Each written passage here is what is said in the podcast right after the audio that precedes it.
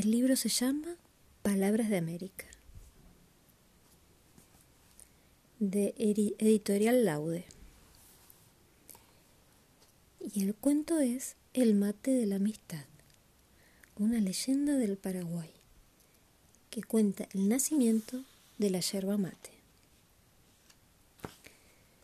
Si yací la luna de los guaraníes tenía un deseo, ese era bajar a la tierra. Cada noche la curiosidad la removía en su apacible lugar del espacio. ¿Qué escondían los tupidos árboles del bosque? ¿Cómo será bañarse en las aguas del lago? ¿Y correr por las laderas de la montaña? así tenía muchas preguntas, pero también una certeza. Bajaría a buscar las respuestas que necesitaba. Para ello, le pidió ayuda a su amiga Aray, la nube del amanecer. Aray no solo pidió a sus hermanas nubes que cubrieran el cielo para evitar que se viera que su amiga no estaba, sino que la acompañó en su aventura. Así fue como una noche, Yassi y Aray tomaron la forma de dos hermosas muchachas y bajaron a la tierra. Jugaron en la espesura, corrieron por los valles y descubrieron que el aroma nocturno de los árboles y las plantas era encantador. Casi al amanecer, agotadas, decidieron darse un baño en la laguna. Tan divertidas estaban que no se percataron de que eran observadas.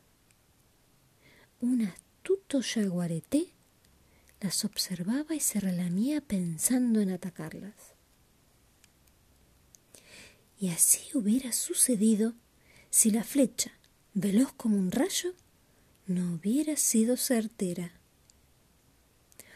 Oculto entre los matorrales, un viejo y audaz indio se hizo ver aún con el arco en sus manos.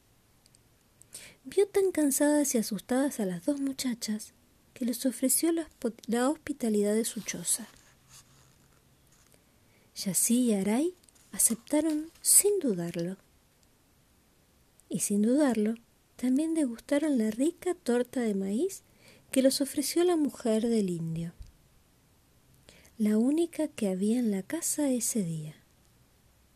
En la humilde morada también se encontraba la joven hija de ambos. Era de una belleza inigualable y de un corazón inocente y puro. Durante su estancia, las diosas sintieron curiosidad por la soledad en la que se hallaba la familia. Afuera estaba el bosque, el campo abierto y ningún vecino alrededor. El anciano les explicó entonces que deseaban más que nada preservar los dones que Tupá le había concedido a su hija, y por eso habían decidido marcharse tan lejos de la tribu. Yassi y Aray se conmovieron con el relato de aquel hombre tan humilde. Esa misma madrugada partieron, no sin antes elaborar un plan para agradecerle a la familia su cálido recibimiento. Noches más tarde, mientras el matrimonio y su hija dormían un profundo sueño inducido por las diosas, Yassi plantó frente a la choza semillas de su propio mundo y volvió a su lugar en el cielo. Desde allí iluminó con todas sus fuerzas la plantación.